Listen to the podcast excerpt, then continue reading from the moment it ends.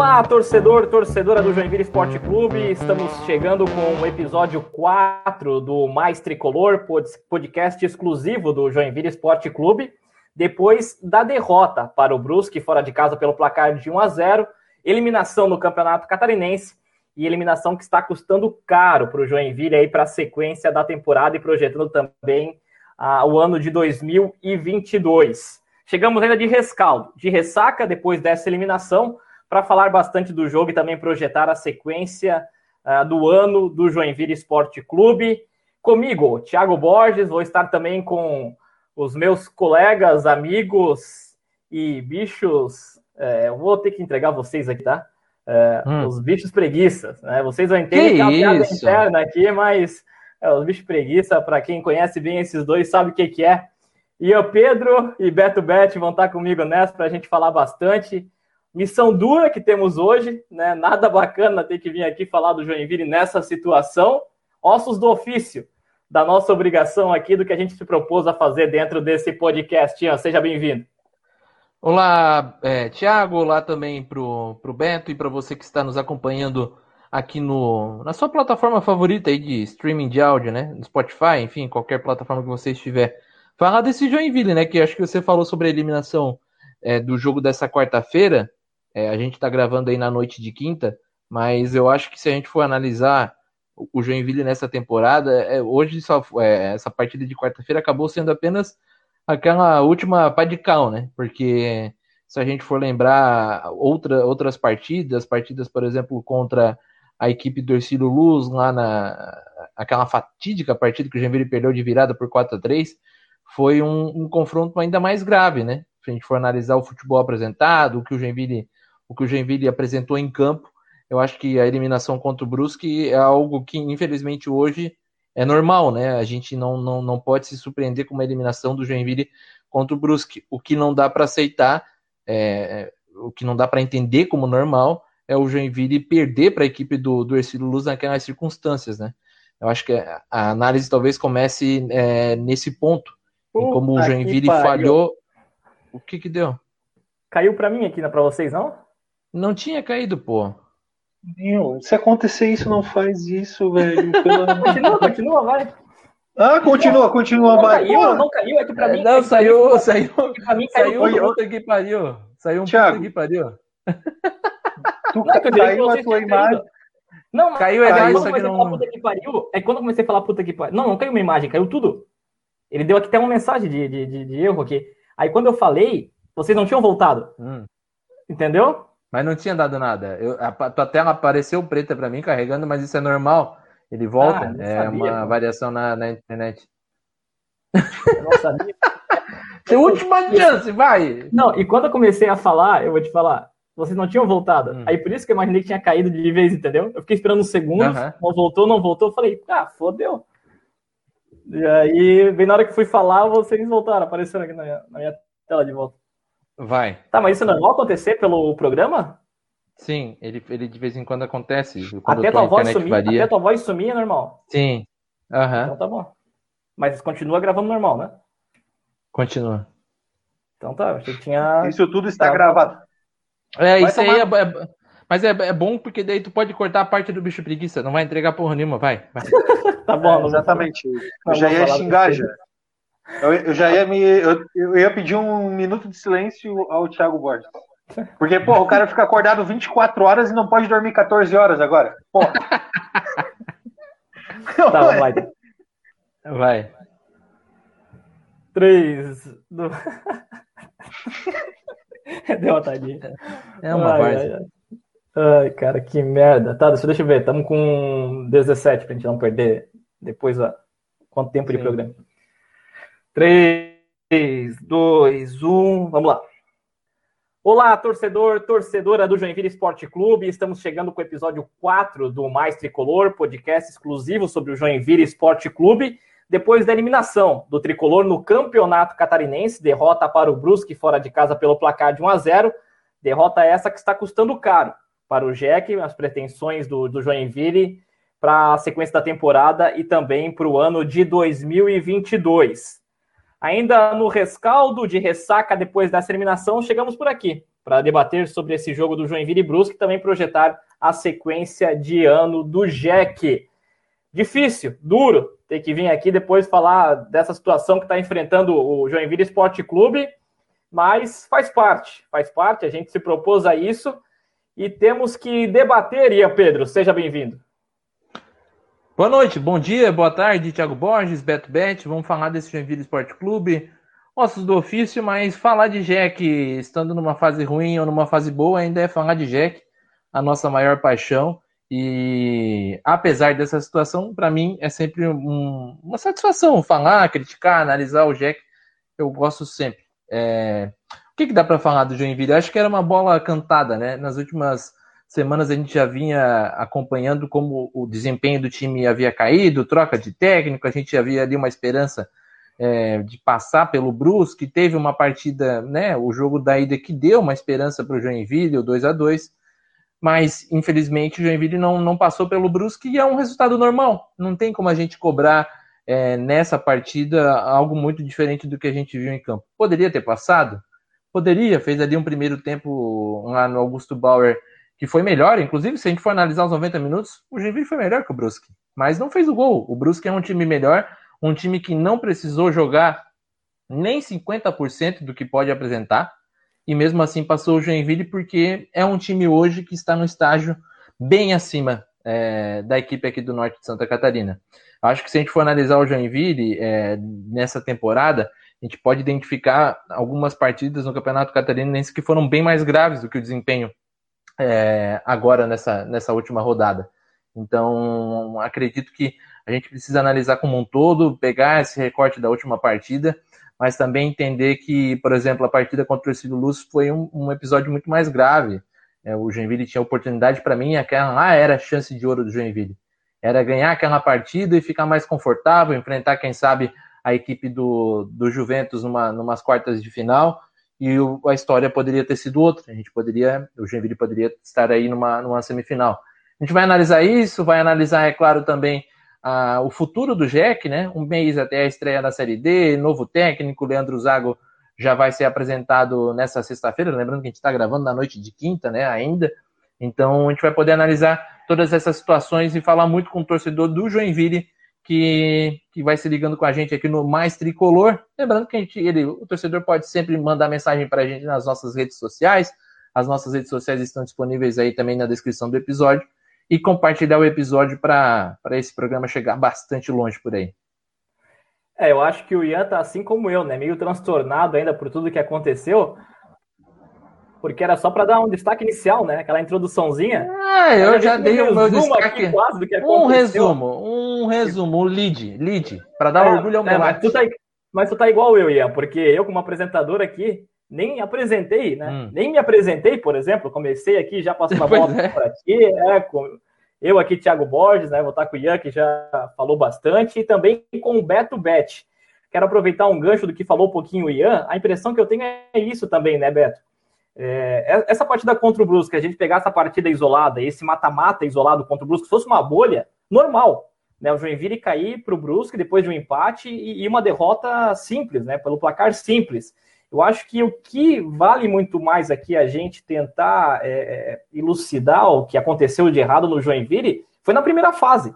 Do que o Joinville fez na primeira fase, que podia conseguir uma colocação melhor, evitaria o confronto contra o Brusque e teria vaga garantida na Série D, que é um assunto que a gente vai debater depois aqui também, que o Joinville não conseguiu garantir essa vaga, né, essa vaga na Série D, esse calendário nacional para a temporada de 2022. Boa noite, boa tarde, bom dia para todo mundo que está acompanhando aí o podcast Mais Tricolor. Tava quietinho aqui ainda, né, porque o, o Ian gosta de falar, a gente sabe disso. Mas. Acho, acho.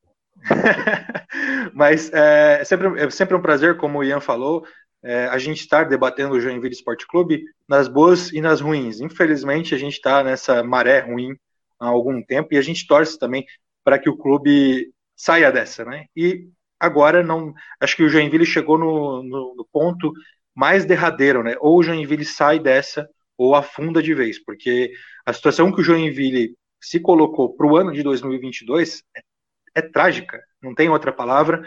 O Joinville foi superior nos 180 minutos desse confronto contra o Brusque. Foi superior, momentos sim, momentos não. O Brusque cresceu nas partidas.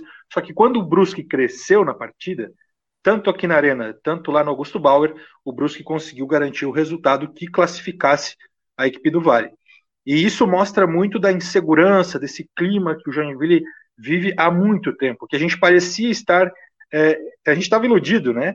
Parecia sair disso com, com o título da Copinha, o time é, rendendo até no início do Campeonato Catarinense, só que também não enchendo os olhos, né? Não eram exibições é, extraordinárias do Joinville, faz, faz tempo que a gente não vê, até a, a Copa Santa Catarina foi, foi vencida de uma forma bem dramática, né? Mas o Joinville vinha levantando taça, teve um início de catarinense razoável e estava lá no, nas três primeiras colocações do Campeonato Catarinense, até que veio o, o, recorte, o segundo momento do Campeonato Catarinense, que o Joinville não vence mais. E aí o Joinville está a nove jogos sem vencer. Né? O Joinville vai entrar nessa Série D não vencendo há muito tempo. Nossa última vitória foi contra o Criciúma. E eu não, eu não consigo decifrar melhor do que é o momento do Joinville Esporte Clube, é essa maré ruim, porque mesmo sendo superior ao Brusque, em vários momentos dos 180 minutos, no geral ele foi superior ao Brusque, finalizou muito mais, criou mais chances, mas mesmo assim isso não foi suficiente para passar e garantir a tabela do ano que vem. Então o Joinville vai jogar todas as fichas agora no segundo semestre é, o Joinville, que agora a gente vai debater também em cima disso, mas vai precisar mostrar uma estabilidade que há muito tempo a gente não vê por aqui. Acho que esse é o ponto. O Joinville não consegue fugir dessa pressão. Eu acho que perdeu uma grande chance, uma grande chance nesse catarinense, porque nunca esteve tão perto para ter uma tranquilidade. A gente estava receoso contra o Brusque porque era o contra o Brusque. E realmente, como vocês falaram, não é, norm, não é, não é algo, não é anormal o Joinville ser eliminado por Brusque nessa circunstância. O problema é o Joinville perder para um Ercílio Luz, precisando de uma vitória mínima para ficar em quinto e enfrentar um Juventus que, no, que aliás, foi eliminado por Marcílio Dias, né? Nessa, nessas quartas de final. Então o Joinville se colocou nessa situação por ele mesmo. E aí a gente vai precisar de um milagre, eu diria, um milagre para a gente sair desse limbo e subir nessa série D tão difícil.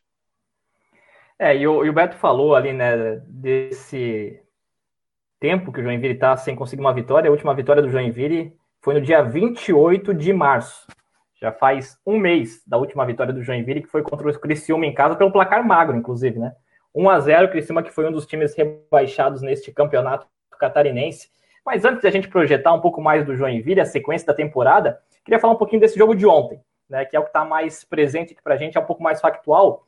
E a, a impressão que eu tenho, assim, é, eu estava no estádio, inclusive, acompanhando a partida, é de um Joinville que foi superior no primeiro tempo, poderia tranquilamente sair com a vitória para o intervalo, sair né, na frente do Brusque, levando uma vantagem para o intervalo, teve uma chance a mais clara com o Ian Rolim, quase que na pequena área, né, ele tenta chapar e, e manda por, é, sobre o gol do goleiro Dalberson, e aí, no segundo tempo, o Brusque dá uma equilibrada. Assim, o Joinville não conseguiu manter a mesma intensidade do primeiro tempo. Só que não foi um Brusque também que foi super superior ao Joinville. Um Brusque que dominou o jogo, nada. O Joinville também. É. E eu gostei muito do Paulo Vitor, viu? Pelo lado esquerdo, ontem estava ensaboado.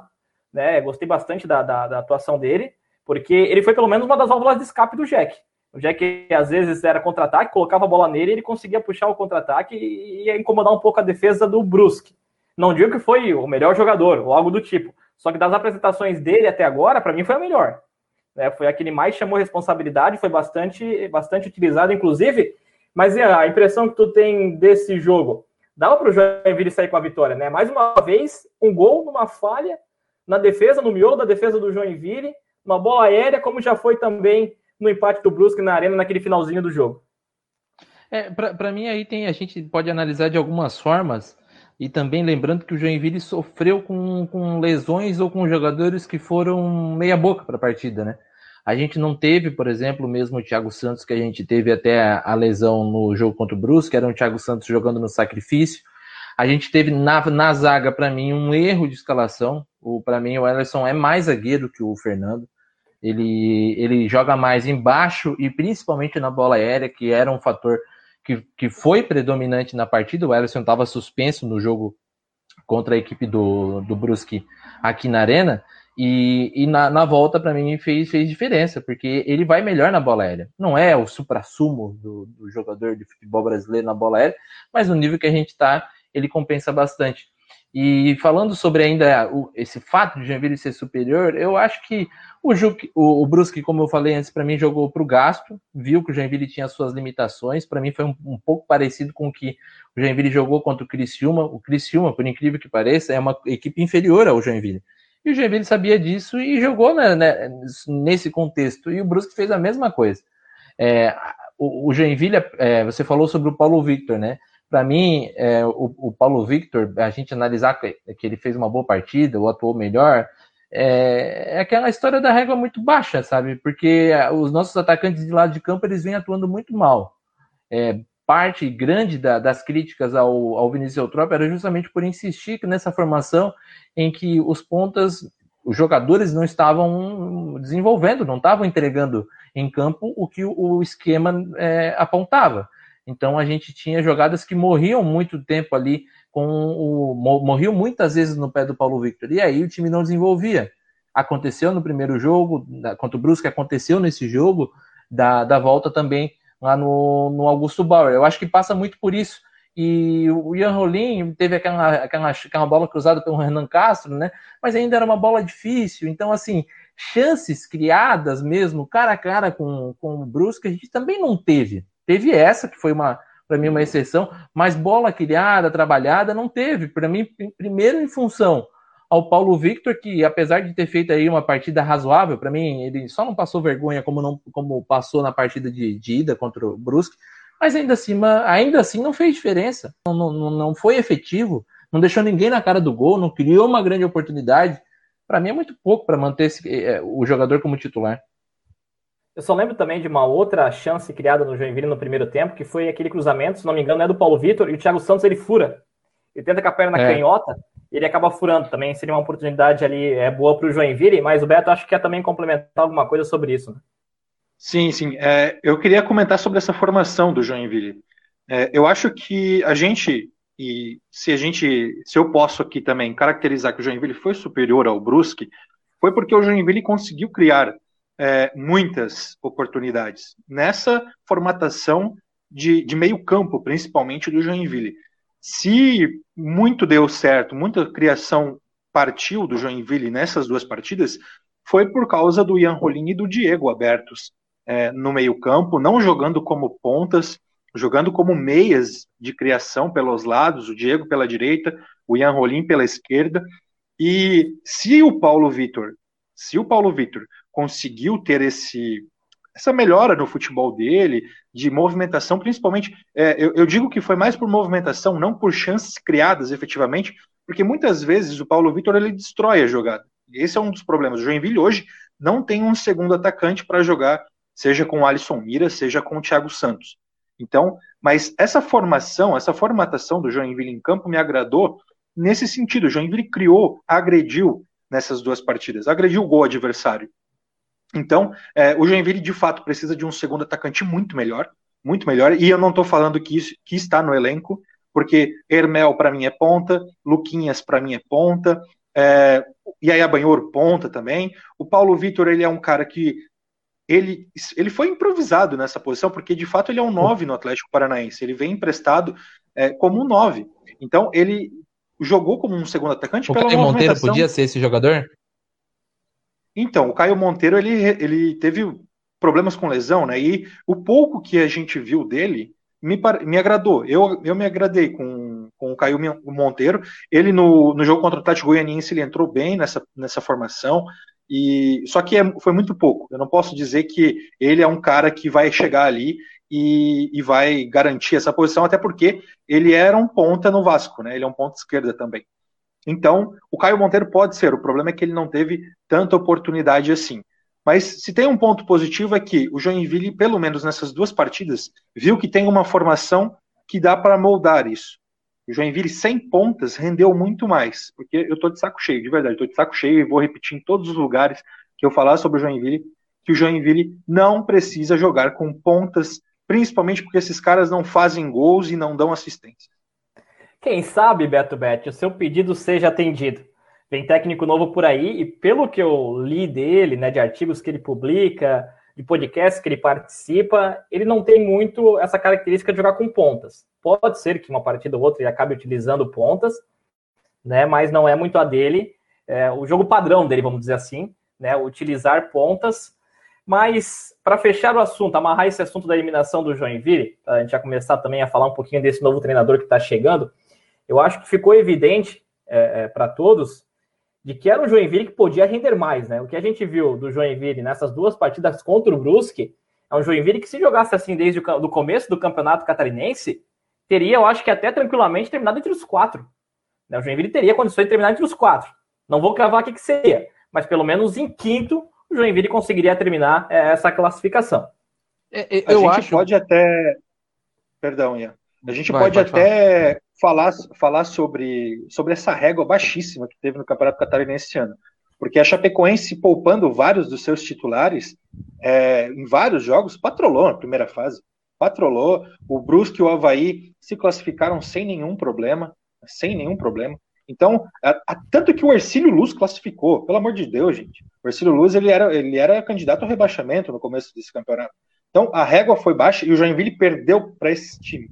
Joinville perdeu pontos também contra outros times que não poderiam ter perdido, não poderia ter perdido pontos. Então o Joinville perdeu uma ótima oportunidade. Se a gente, se eu repito isso, o Joinville tinha tudo para ficar em quarto ou quinto nessa, nessa primeira fase.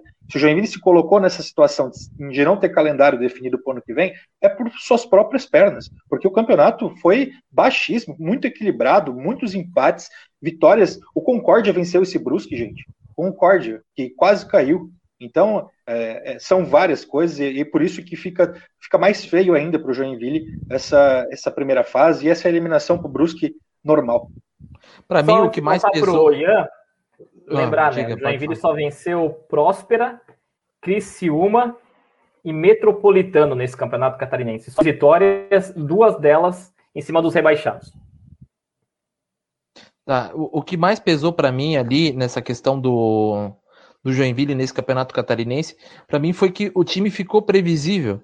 E a gente teve muita dificuldade de, de, de mudar em algumas situações e, e, e, por vezes sair das armadilhas que eram criadas. Então, por exemplo, quando o, o era marcado muito bem o Davi Lopes, o Joinville jogava muito mal. Passava muito pela, pelo poder que o, que o Davi Lopes tinha na partida. Os times enxergaram que era o Davi Lopes quem comandava o time, e a partir desse momento o Joinville caiu de produção. Outro ponto que pesou bastante no Joinville foi a defesa. Se no começo da temporada a gente falava e passou ali acho que três jogos sem tomar gol, o Fabian Volpe fazendo grandes defesas, o Fabian Volpe caiu de produção, o Joinville junto caiu também, e ao mesmo tempo a gente sofreu muito com as laterais. Foram vários gols que originaram tanto no lado direito com o Edson Ratinho, como com o Vini Freitas e o Renan Castro na lateral esquerda. Então, se a gente for pesar tudo isso, e aliás, além, claro, do desempenho muito baixo da, da, dos zagueiros que estavam em campo. Tanto o Fernando falhando várias vezes, o Charles atrapalhando também várias vezes, pareceu trapalhões ali, lances bizarros, expulsões, o desempenho baixíssimo do Banguele, errando saída de bola, marcando muito mal, cometendo, cometendo pênaltis, faltas providenciais. Então, assim, individualmente o time também estava mal. Aí a gente vai discutir, né, Beto, se é em função do esquema de um time mal treinado ou se é pela questão técnica mesmo, mesmo dos atletas. Não, o Joinville teve problemas é, para com Covid, com lesões, mas nada, nada esconde que o Joinville em nenhum momento desse, dessa, dessa primeira fase, desses playoffs também de, do Catarinense, não teve uma, uma dupla de zaga titular.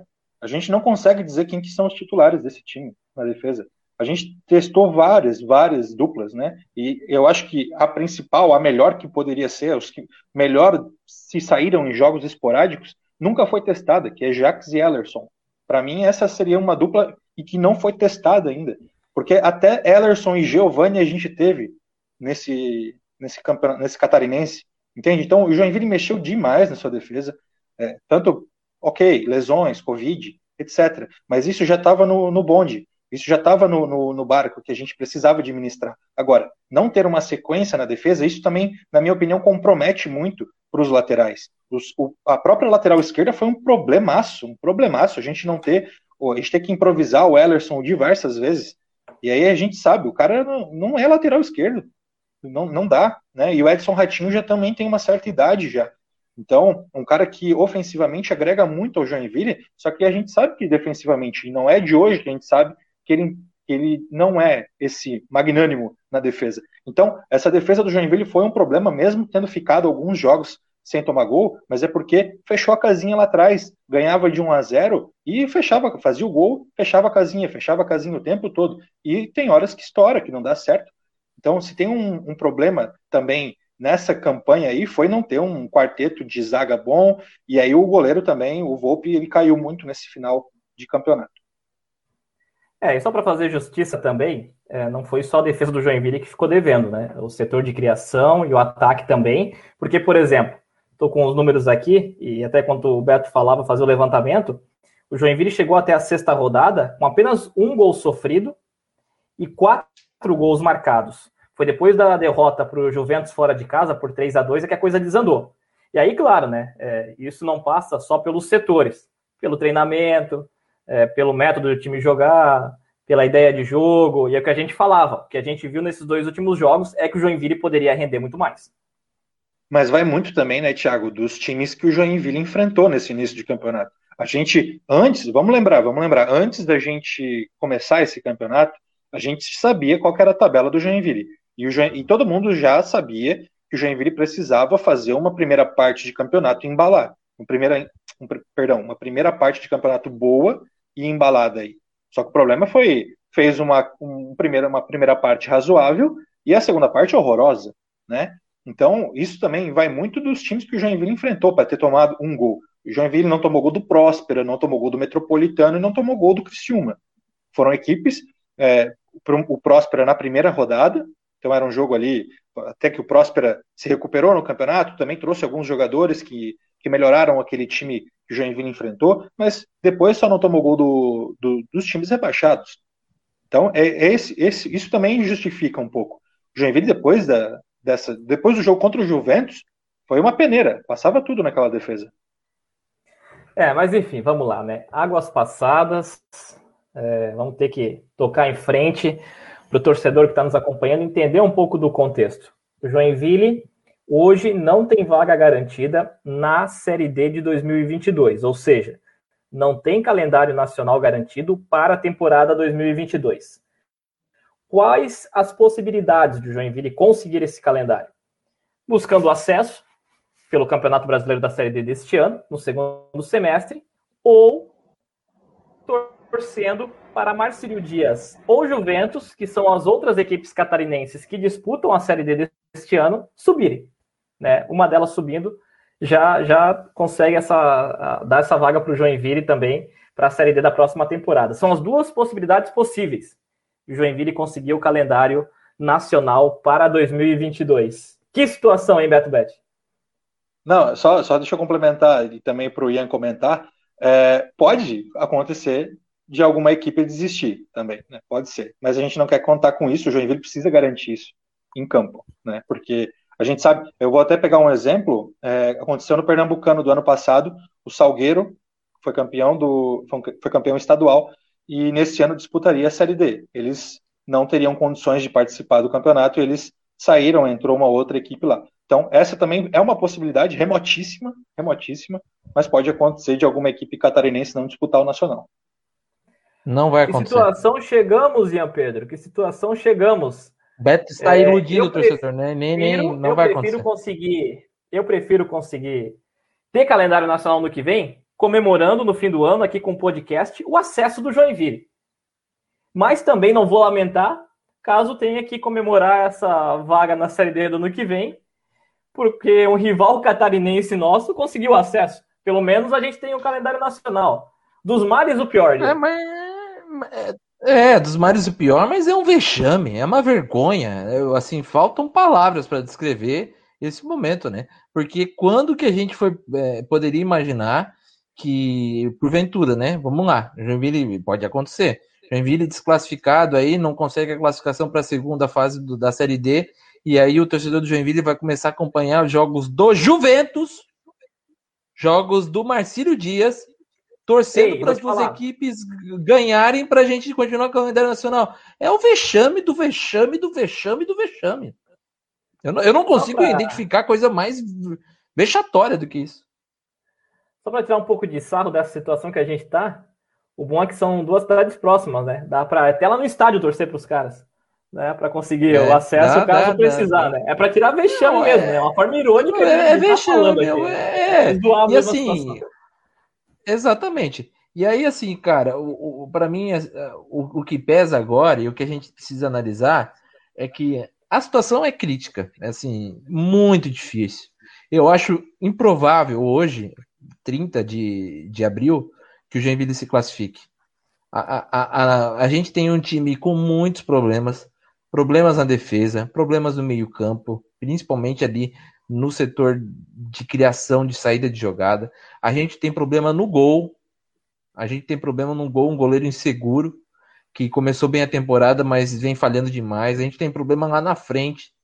O... Problemas com os atacantes de lado. Temos problemas é, dos mais diversos raízes, assim, porque se a gente for identificar também extra-campo, Beto, é, a gente também encontra problema, porque se a gente for analisar tudo isso que a gente está vendo em campo e apontando os problemas, situações, por vezes falta um lateral direito, por vezes é, falta aí outra peça, vem de fora. Então a gente não. Toda a imprensa cobrava faz quase cinco meses aí, é, quatro meses completos, que a gente não tem um, um, um gerente de futebol e a cobrança existe desde o ano passado. Então estava todo mundo pedindo e todo mundo cobrando naquela coletiva de apresentação em que o Leonardo Resla, diretor de futebol, esteve ao lado do presidente de Envio Charles, Charles Fischer e também do técnico Vinícius Eutrópio, eu fiz a pergunta, pô, é, e o gerente de futebol? Porque a gente está algumas temporadas já brincando de fazer futebol, gente. Eu pode parecer forte a frase, mas para mim é brincando, é fazendo experiência, é, é deixando, fazendo do time um laboratório de futebol. O Léo pode estudar, pode fazer o que quiser, pode ser melhor que o antecessor, pode ser melhor que o antecessor dele. Mas a, a gente não pode achar que isso é normal. O Joinville ainda é, ainda é um time de futebol profissional com gestão amadora. É isso que está acontecendo. A gente não pode se enganar, porque para qualquer empresa que se é, intitule como uma empresa profissional, que leve a sério o seu negócio, eles não contratam pessoas que não têm experiência na área para fazer a gestão do negócio. Ninguém vai contratar um, um, um cara para tocar a principal área da sua empresa sem que ele tenha, tenha uma experiência marcante e de sucesso naquele, naquele ambiente. Então, e o Joinville fez isso, vem fazendo há duas temporadas, com erros enormes. Então, como é que a gente vai ter esperança de que a gente vai ter resultado em campo se o trabalho fora dele é muito ruim? É, é difícil, cara, acreditar. É, é, difícil. Temos que torcer muito para Leandro Zago vir aqui abençoado por todos os deuses, que se mostre um excelente técnico em futebol profissional. Até agora ele se mostrou excelente técnico na base, para que o nosso futuro seja diferente. Todas as fichas estão nas mãos do Leandro Zago. Simples assim. E só para complementar o que o Ian vem falando, eu, eu, preciso botar no bonde também que há informações que o Joinville vem gastando mais do que deve, né, com esse elenco aí, com isso daí que está aí. então, a gente também, é, eu fico até receoso se de fato o Joinville precisa e teria como ir ao mercado e trazer peças de qualidade para que supra o que o Leandro Zago tenha como ideia de futebol. Lembrando que o Joinville não tem, não é um, não é baixo o orçamento do Joinville. Esse, esse elenco que está aqui é, tem vários jogadores que passaram por outras divisões. A gente pode pegar exemplos aí. O Ernel estava jogando Série C. O Fernando, que chegou ano passado, já antes disso, estava jogando Série C. O próprio Banguelê estava jogando Série C antes. O Thiago Santos jogando Série B. O Naldo jogando Série B. Então são jogadores que não tem um saláriozinho básico, básico. O Joinville está gastando dinheiro com um elenco que não é barato. E a gente até compara, né? O elenco que o, o, o tanto que o Joinville gasta para o quanto que o Próspera gasta, aumenta ainda mais o nome vexame que o Ian colocou, né? Só um pouquinho, né? Só um pouquinho de aumento de vexame. Então, o Joinville também precisa trabalhar o seu aspecto financeiro, porque se for para mandar um monte de jogador embora que está aí, que eu concordo que o Joinville precisa mandar alguns jogadores embora, é, vai precisar gastar e também não pode comprometer mais o financeiro da equipe. É, até sobre tudo isso que vai envolver agora, né? Reformulação de elenco, se vão ter jogadores saindo para o Campeonato Brasileiro da Série D, contratações chegando, que vão ter, isso eu tenho certeza que vão ter jogadores chegando. É, um goleiro, tenho certeza que vai, vai chegar, isso é, é fato. Né? Eu acho que Joinville viu que não vai poder confiar no fato que um Campeonato Brasileiro, ainda mais agora com essa responsabilidade de Joinville ter que conseguir o acesso no Campeonato Brasileiro, então vai atrás de um goleiro. E outras posições, né? Que vai passar muito é, do, da chegada do Leandro Zago. Né? O Leandro Zago chegando no Joinville, anunciado como novo treinador, um jovem treinador, vai ter aqui sua primeira experiência como um técnico profissional, um estudioso, isso é verdade. A questão é se ele vai conseguir tirar da ideia que ele tem, da metodologia que ele tem, e colocar em execução aqui no Joinville Esporte Clube, porque vai ser o primeiro time de Série D também que ele vai ter pela frente. É, e Pedro, tu queria até falar ali quando o Beto falava sobre o elenco, aproveito já para te passar a bola falando sobre isso, né? A chegada do novo treinador, o que, que tu acha de Leandro Zago agora para comandar o Joinville e, desse elenco agora, a reformulação que o Jack vai ter para a Série D, o que, que vai precisar buscar, quais são as carências hoje no elenco do Tricolor? É, eu, pessoalmente, não, não acho que a, a contratação do, do Leandro Zago neste momento seja ideal. Eu acho que, assim como eu estou criticando a falta de experiência da direção do futebol, para mim ocorre também no, no comando do time. É, é muito diferente um time profissional de um time de base. Eu acredito, inclusive, que ele pode melhorar diversas situações da equipe, diversas situações. Pode apontar bons jogadores para contratação. Mas enfim, acho que isso já está dado. Não adianta a gente ficar aqui concordando, discordando. Claro que pode apresentar suas as opiniões, mas eu acho que o ponto principal para a gente discutir agora, talvez, seria o quem que quem e com que qualidade serão esses reforços, porque vai depender também da qualificação. Eu acho que o Joinville precisa de pelo menos mais quatro jogadores titulares nesse, nesse time para que as coisas comecem a funcionar. É, no estilo de jogo que pensa o Leandro Zago, ele vai precisar de um outro goleiro, porque o, o Fabiano Volpe não tem a saída de bola. E, pelo, e por tudo que eu li em relação ao Leandro Zago, ele gosta muito de usar o, o, o goleiro já na construção das jogadas. É, o Fabiano Volpe não é esse goleiro. O Fabiano Volpe tem muitas dificuldades de sair jogando com a bola nos pés. A gente viu principalmente nessas últimas rodadas como ele titubeou ali na saída de bola. A gente vai precisar, talvez, é, não, a gente com certeza vai precisar de pelo menos um atacante de lado de campo. Eu contrataria inclusive dois. É, eu acho que precisaria de dois atacantes velozes ali pelo lado de campo, porque a gente também não pode apostar as fichas todas num atleta e o cara vir aqui e não corresponder, porque isso, isso também pode acontecer. A gente tem que contar com esse imponderável do futebol. E, e para mim, a outra posição que ainda precisa de, de reforço assim, é a lateral esquerda. Eu, eu não vejo confiança do, no Renan Castro. Para mim, é um jogador que tem muitos problemas defensivos. Ele pode até ser razoável no ataque, mas para mim, ainda na, lateral esquerda precisaria. O Vini Freitas também não conseguiu, não conseguiu mostrar futebol. E só que assim, pode contratar, mas para contratar vai precisar tirar alguém. Então, o Joinville vai precisar se entender que precisa de um de um lateral esquerdo, dispensar ou o Vini Freitas ou o Renan Castro. Não vai dar para contratar mais um lateral esquerdo e ficar com três no elenco. Vai ficar inviável. É, na mesma forma, as outras posições. Talvez mais um zagueiro. Eu também contrataria mais um zagueiro, porque hoje a gente está com o, o Charles que ou fica machucado ou quebra um tornozelo dele, como foi o Nonato ali, a jogada horrorosa, mas ele não é a primeira lesão, então ele sofre muito com lesões, sofre muito com cartões. É um zagueiro que a gente não pode contar, infelizmente, essa é a realidade. O Charles, se jogar, é lucro. A gente não pode contar com ele atuando cinco, seis, sete rodadas seguidas. Ele não vai fazer essa sequência de partidas. Então a gente tem que ter uma gordurinha ali na defesa que hoje a gente não tem. Eu contaria hoje só ali na defesa com o Jax e com o Ellison. Para mim, os, e, e, com o Charles ali como um reserva imediato, mas eu iria atrás de mais um zagueiro para completar esse sistema defensivo. Para mim, Fernando e Giovanni eu deixaria de lado. É, e o que eu acho desse elenco do Joinville Esporte Clube, apesar de concordar também contigo, Yannick, que o Joinville vai precisar se reforçar em alguns setores, é de que um elenco para a Série D muito bom. Se a gente pegar, por exemplo, as últimas duas temporadas que o Joinville disputou a Série D, né, o Joinville disputou com elencos piores e só não se classificou por problema do próprio Joinville. Né, o Joinville não conseguir fazer o seu dever. Né, mas poderia ter passado de fase tranquilamente, mas o Joinville é que bobeou mesmo para não avançar nas últimas duas temporadas, porque enfrentou times muito piores, deixou. Perdeu, por exemplo, o São Caetano.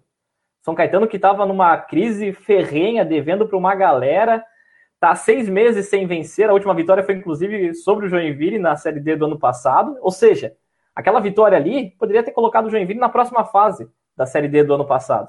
Né? Então, assim, pegando esse elenco do Joinville, é o melhor elenco para mim das últimas duas temporadas que o Joinville disputou a Série D. Não é um elenco ruim. É um elenco que tem condições, sim, de conseguir esse acesso, que, que vai ser tão necessário para o Joinville no segundo semestre. E eu quero saber do Beto se a opinião dele também bate pouco com a minha e se ele também buscaria reforços, o Ian falou em cinco aqui: um goleiro, dois atacantes de beiradas, um lateral esquerdo e um zagueiro. Na sua opinião, Beto, quais são esses setores aí que o Joinville vai precisar se reforçar agora para o Campeonato Brasileiro? Primeiro eu preciso reforçar sobre é, aquilo ah, que eu falta, falei. Falta, falta um lateral direito reserva também, esqueci, tá? Só para completar agora, vai. eu preciso, eu preciso reforçar o que eu falei ainda há pouco sobre o financeiro, que o Joinville vem gastando alto com esse elenco. Né? Então, eu concordo com, com vocês que esse elenco aí, ele é superior ao que jogou a Série D de 2019 e que jogou a Série D de 2020. Acho que ninguém nega isso. Que é um elenco que tem peças que são muito superiores ao que passou por aqui. Muito, mas de longe. Assim. E, e, tanto que o gasto, ele é muito maior. Então, por isso que isso transforma muito mais ainda pífia essa, essa classificação do Joinville no Catarinense. É pífio ficar atrás do Próspera. Mas, então, eu também concordo que o Joinville precisa mandar alguns jogadores embora e trazer outros. E aí entra nessa questão do, do financeiro, se o Joinville tem condição hoje de fazer isso ou não. Né? Eu, eu, se fosse para ir atrás de um goleiro, eu traria um cara incontestável, um cara que já tem experiência já e que chegue aqui e fale, não, esse cara vai dar conta do recado, senão eu prefiro deixar o Fabian Volpe. Se for para chegar um cara que é desconhecido, que é um cara que tem pouca experiência, que não está jogando, e isso é difícil de tu achar no mercado, um cara que não entre nessas, nessas, nessas características, é, eu prefiro deixar o Fábio Volpe, que vem jogando. É, concordo com o Ian que precisa de um lateral direito reserva para o Edson Ratinho. Se ele se machucar, o Joinville não tem nenhum jogador com capacidade para uma Série D de suprir essa, essa posição. Eu não, eu não continuaria com o Fernando na zaga, ele já não vem rendendo do ano passado para cá. Ele teve muita oportunidade. Ele é um dos caras que a gente pode dizer que era titular com essas comissões técnicas que passaram por aqui. Então, eu não continuaria com o Fernando. O Charles não tem como mandar embora, mas ele não ganha pouco. Né? Não tem como mandar embora porque ele acabou de se lesionar. Então, é improvável que ele saia do time. E eu permaneceria com Jax e Ellerson, pelo menos, para iniciar essa Série D. Eu acho que é uma boa dupla de zaga. Só que precisa trazer mais um para o setor, se eu estou imaginando que um vai sair. Na lateral esquerda, o Vini Freitas é um cara que se machucou, ele tem um histórico de lesões também na, na carreira, antes, tanto que ele está aqui na Série D, ele estava numa Chapecoense, ele passou por outros clubes, e ele tem um histórico de lesões e por isso que ele não alavanca na carreira. Então, ele é um cara que, se eu fosse o Joinville, eu iria atrás de um lateral esquerdo, sim, mesmo que fique com três. Eu imagino que possa trazer um cara mais jovem, é, ver se na base tem também alguém que possa ser útil aí para o elenco, né? Porque não adianta trazer qualquer um da base também. E se não trouxe até agora, é que eu imagino que essa diretoria não enxerga que assim tem. E aí passando pro pro, pro restante do elenco, eu não, eu não contrataria pontas. Eu jamais, eu não quero mais contratações de pontas para o Joinville. Eu quero que um time mude essa formação. É, eu, só lembrei, eu, só, eu só lembrei, o Thiago, rapidinho, do, do Mike, né? Que estava aqui na temporada passada. É, para mim, esse seria um lateral esquerdo. Ele é um baita de um lateral esquerdo que teve aqui ontem. Acho que daquele elenco lá que a gente falava que era mais fraco, talvez fosse a exceção aí que jogaria com o pé nas costas nesse time. Tinha alguma, alguns problemas ali, mas tecnicamente ele é muito superior ao Renan Castro e ao Vini Freitas. Ele também teve problemas com lesão, tá? Sim, Esse exato. É um, é um ponto. É exatamente isso que eu ia falar. Que o Beto chamou ali, acabou falando já sobre as lesões que tiraram ele de fora de algumas rodadas. E que é um problema, né? O Joinville também tem que olhar esse histórico dos jogadores antes de contratar, porque a Série D tem ali a primeira fase, que são 14 jogos, né? todos contra todos, mas depois é mata-mata e aí é importante ter o elenco completo, né? Porque é mata-mata e aí mata-mata sabe como é que é. Fazer uma mal partida pode comprometer depois a classificação do time. E agora o Leandro Zago, que vai ser apresentado né, sexta-feira. Para quem está ouvindo aí já na sexta-feira, é nessa sexta-feira que ele vai ser apresentado mesmo. Quem está ouvindo depois, ele já foi apresentado, mas fato é de que ele vai ter aí um mês pela frente para trabalhar com um elenco. O Joinville tem a estreia na Série D marcada para o dia 5 ou 6 de maio, a tabela ainda da competição não foi desmembrada, então no dia 5 ou 6 de maio, contra o UFC Cascavel fora de casa. O Leandro Zago, né, para falar um pouquinho do que eu acho que, que ele vai precisar nesse elenco do Joinville, pelo que eu ouvi até muito de um podcast que ele participou recentemente, é, ele gosta de, de sair com o time tocando a bola. Ele gosta da posse de bola. E, e ele não gosta do, muito do chutão. É óbvio que quando precisar vai ter o chutão, mas ele vai querer tentar sair, né, é, com a bola no chão. E com o zagueiro canhoto. Ele gosta de trabalhar com o zagueiro canhoto, que é uma carência hoje no elenco do Joinville Esporte Clube. O Joinville não tem muitos zagueiros canhotos. E como vocês dois citaram, que o Joinville precisa de mais um zagueiro, e vai precisar de mais zagueiros, na, na opinião de vocês, é provável que o Joinville vá ter um outro zagueiro né, para ter à disposição no elenco, até porque, em alguns momentos, e isso pode acontecer no Joinville, o Joinville jogar com três zagueiros. Por quê? Melhor na recomposição defensiva, não fica com o meio aberto, porque daí os pontas vão ter que abrir, os dois zagueiros, né? Vão ter que abrir para receber essa bola. Mas caso perca, não fica com a zaga aberta. Tem pelo menos um central ali já também para ajudar né, numa eventual falha nessa saída de bola que pode ocorrer. Quem sai jogando né, e quem sai com a bola no chão assim lá desde né, da, da, sua defesa, pode correr o risco ali de não passe errar e tá com o meio da zaga aberto. Né? Todo time que sai jogando assim corre esse risco. Então, é possível que o Joinville jogue com três zagueiros com Leandro Zago. É por isso que vai precisar mais do que nunca de mais um zagueiro, porque três já vão ser titulares, né?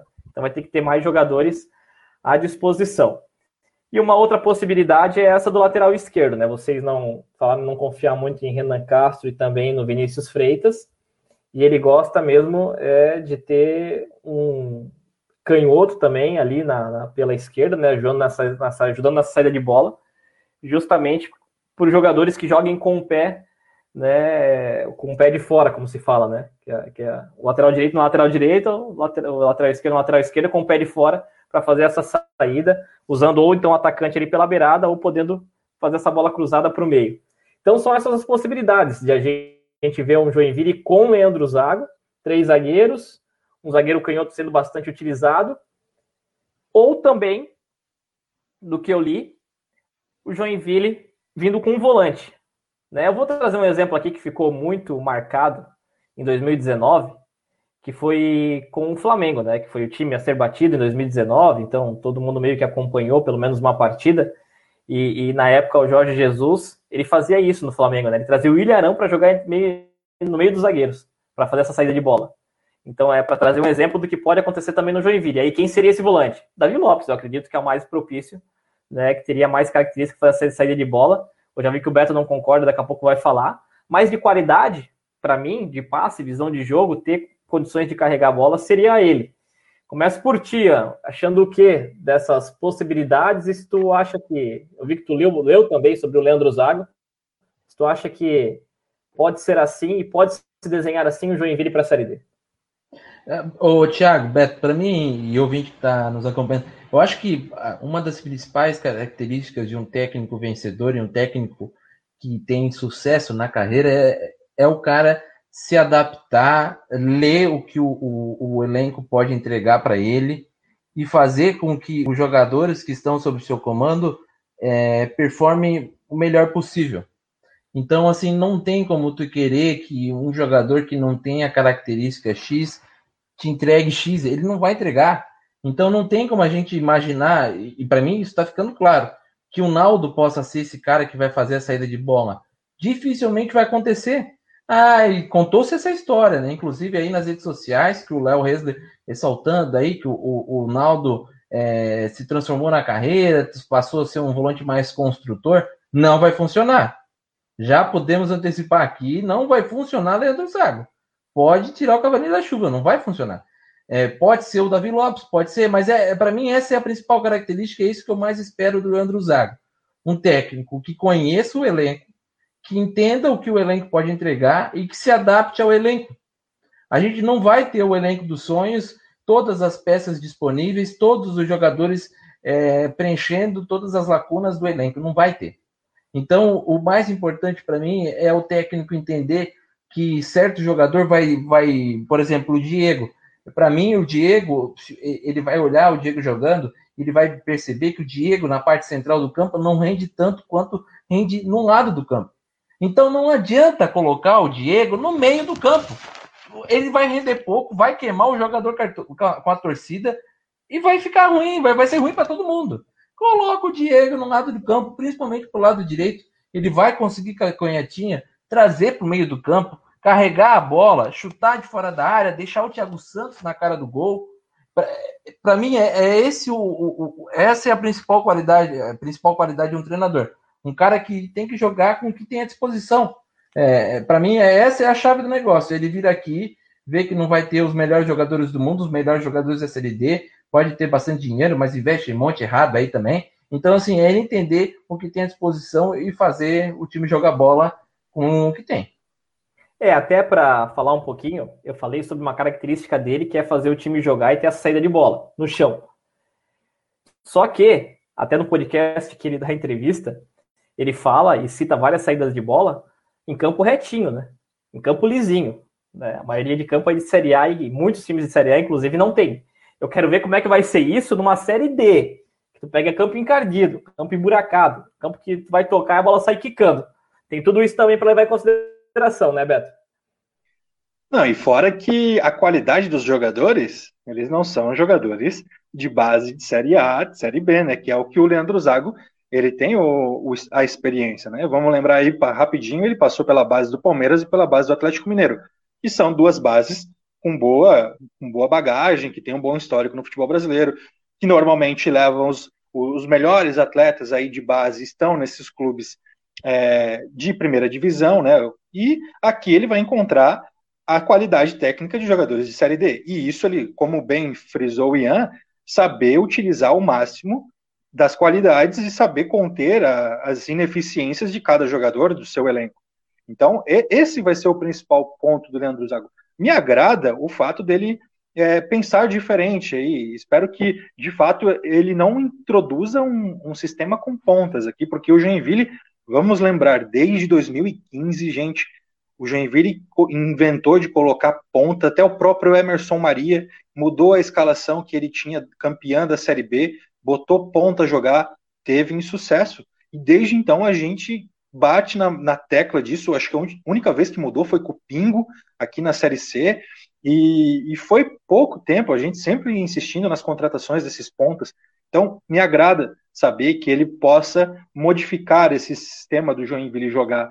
É, eu discordo que o Davi Lopes vai vir jogar como um terceiro zagueiro, Thiago, pensando nessa posse de bola, até porque o, o Naldo ele é mais ele é mais veloz, tem mais tem mais poder de marcação e eu acho que ele viria se fosse escolher um dos volantes para baixar e, e, vir buscar jogo, acho que seria o Naldo que iniciaria essa, essa posse de bola, apesar de o Davi Lopes ter uma qualidade indiscutível na saída de, de bola. Agora, eu acho difícil o Davi voltar até uma grande área e, e iniciar dali a construção do, do time do Joinville.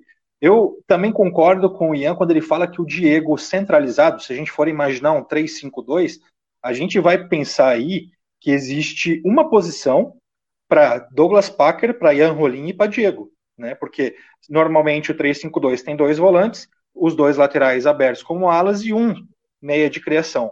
Então, a gente tem uma posição para três caras.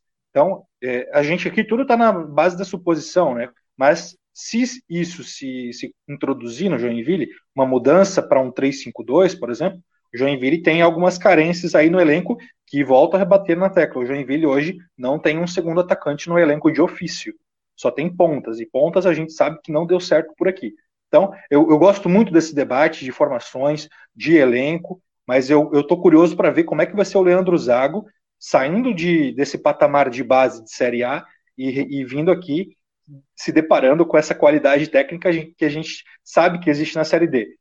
e tanto que tinha muita discussão de qual técnico deveria ser o, o ideal para o Joinville, até muita gente é, preferindo o Vaguinho Dias do que o Leandro Zago. Isso a gente pode ter certeza que é porque o Vaguinho Dias já conhece a competição e o Leandro Zago é, é um cara novo, vai ser a primeira é, profissão, vai ser a primeira clube profissional adulto que ele vai dirigir. Então, se existia essa discussão e até um 50-50 aí da torcida, é porque é, era por isso, porque o Vaguinho Dias até nos últimos trabalhos dele não teve enorme sucesso. Mas eu estou bem curioso, estou bem curioso para saber, é, e isso vai se mostrar agora ao longo desse longo um mês, que imagino que vai ter saídas no Joinville, vai ter entradas também, é, de como que o Leandro Zago vai, vai modificar esse Joinville, porque é o único tiro que o Joinville tem. Porque se depender daquelas outras suposições que a gente fez, que é Juventus ou Marcílio subir, ou alguém desistir,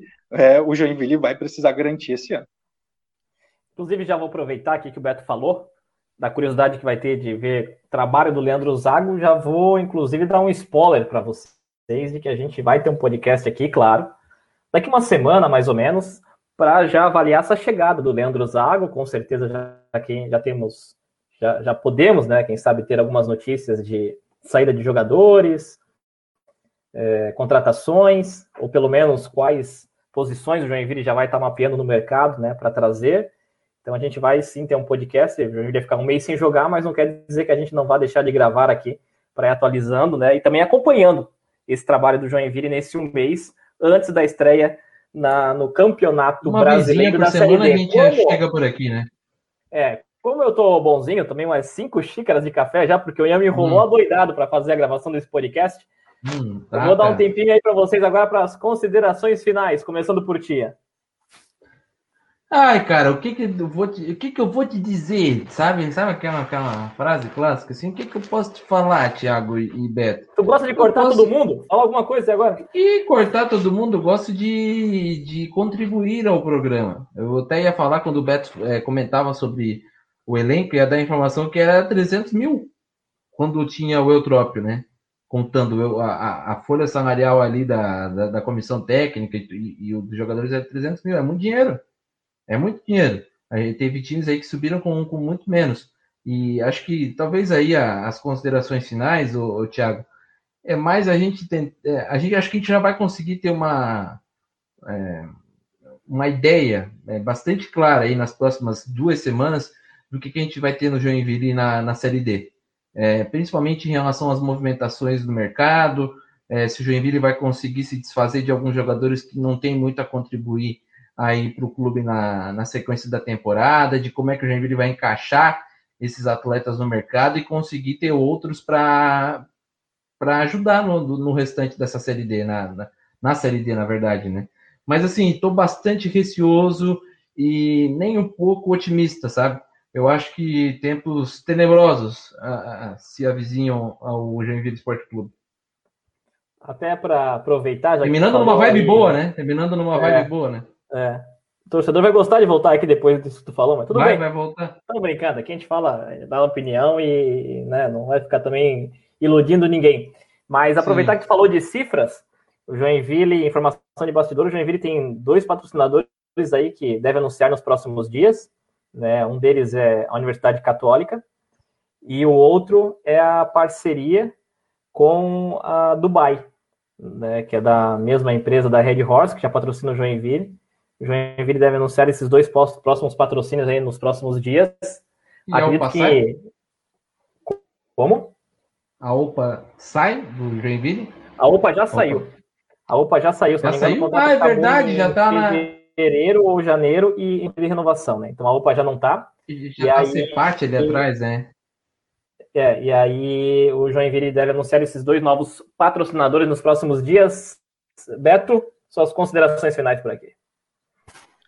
Não, é bom que o Joinville consiga aprimorar esse, esse caixa, né? E é uma notícia ótima. E, e, e a gente tem que fazer um recorte também de críticas e elogios. O Joinville, na captação de patrocínios, é, ele vem, vem, ele avançou nessa temporada. O Charles, é, eu acho que a gente tem que dar os méritos também. O Charles tem essas parcerias e, e, ele consegue se dar bem nesse âmbito do marketing. Ele é um cara que trabalhou por muito tempo como comunicador, então ele tem essa facilidade e contatos. Então o Joinville melhorou muito nesse aspecto. Se o Joinville pode gastar 300 mil, que eu acho um absurdo, principalmente um absurdo porque o Joinville não se classificou para a Série D do ano que vem, isso precisa deixar claro, porque gastar 300 mil, se, e, e esse tipo de folha era para estar tá entre os quatro brigando brigando ali, pelo menos igual o Marcelo Dias. O Marcelo Dias está na semifinal do Catarinense. Então, o Joinville, se ele tem esse poder de aquisição e poder é, trazer os jogadores, gastar mais com isso,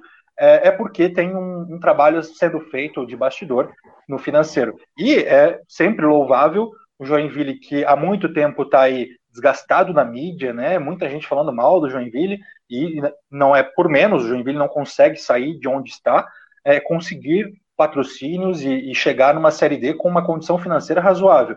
Agora, resta saber também como é que está o restante né, das dívidas. O Joinville acaba de fazer uma nova dívida com essa comissão técnica que foi demitida, tanto que precisou de auxílios de patrocínio para conseguir demitir o, o. Então, é, tudo isso é, entra no bolo, o, jo, o Joinville vai precisar de uma paz que só vai existir dentro do clube, porque fora do clube vai existir a pressão, principalmente porque existiu esse vexame. A gente não pode esconder é, do, da torcida, e a torcida sabe disso, a torcida está insatisfeita dos últimos resultados. Eu sei também que existe um otimismo muito grande de uma parte da torcida ainda é, para esse acesso, mas a gente precisa ser muito pé no chão e apontar todos os pontos possíveis tanto que é essa nova comissão técnica fazendo seu primeiro trabalho, quanto um financeiro, um time caro que o Joinville está aí bancando e que não está alcançando seus objetivos no, no campo. Então, por isso que a pressão cresce ainda mais e vai continuar existindo.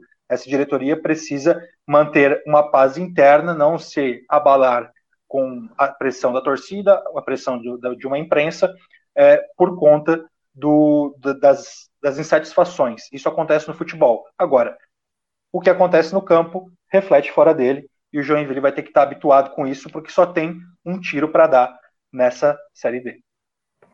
É, e esse otimismo por parte da torcida, é, eu nem critico esse otimismo por parte da torcida porque, de fato, né, se o, Joinville conseguir manter esse elenco, buscar contratações pontuais, se a gente pegar o elenco, não pegando desempenho, porque a gente não vai saber como é que o Joinville ainda vai performar né? E tem até um novo treinador chegando, como é que o Joinville vai se comportar dentro das partidas. Só que, de fato, é um elenco que tem condições de subir. Então, só que assim, eu também sou daquela opinião, nunca é demais remediar, né? E tem aquele ditado bem popular, mas vai vale um pássaro na mão do que dois voando. Então, o Joinville, se tivesse conseguido garantir já essa vaga na Série D de 2022, com certeza, internamente, as coisas estariam bem mais tranquilas para o Joinville iniciar esse campeonato brasileiro da Série D. Beto, Tá nos acréscimos já, hein? Vai lá. Eu só preciso encerrar esse pod pedindo, implorando e fazendo o coro da torcida. O Joinville nem que precise ter mais um patrocínio. Charles, por favor, busque mais um patrocínio para fazer as rescisões de Banguelê e Ayabanhoro. Esses dois não podem mais vestir a camisa do Joinville. É uma é implorando, implorando, porque ninguém mais aguenta tantos erros desses caras que a galera já viu, já Banguelê desde o ano passado e Ayabanhoro esse ano. Não teve sequência que deu jeito. Então, esses caras precisam sair do Joinville. Volta, é, Gustavinho. o pessoal, o pessoal já tá de cabeça quente, né? Com perdão do trocadilho aqui, né? Vai ter quem entenda isso. O pessoal tá de cabeça quente, mas é isso. Torcendo por dias melhores. A gente volta em breve com um novo podcast por aqui. Daí já avaliando também a chegada do novo treinador do Joinville, Leandro Zago. Informações de bastidores nessa preparação do Jack agora para o Campeonato Brasileiro da Série D, que para o Jack vai ser vida ou morte, vai ser tudo ou nada. Siga aí nosso podcast para ficar sempre recebendo aí o alerta de novos episódios no ar e a gente volta em breve com um novo episódio. Até mais!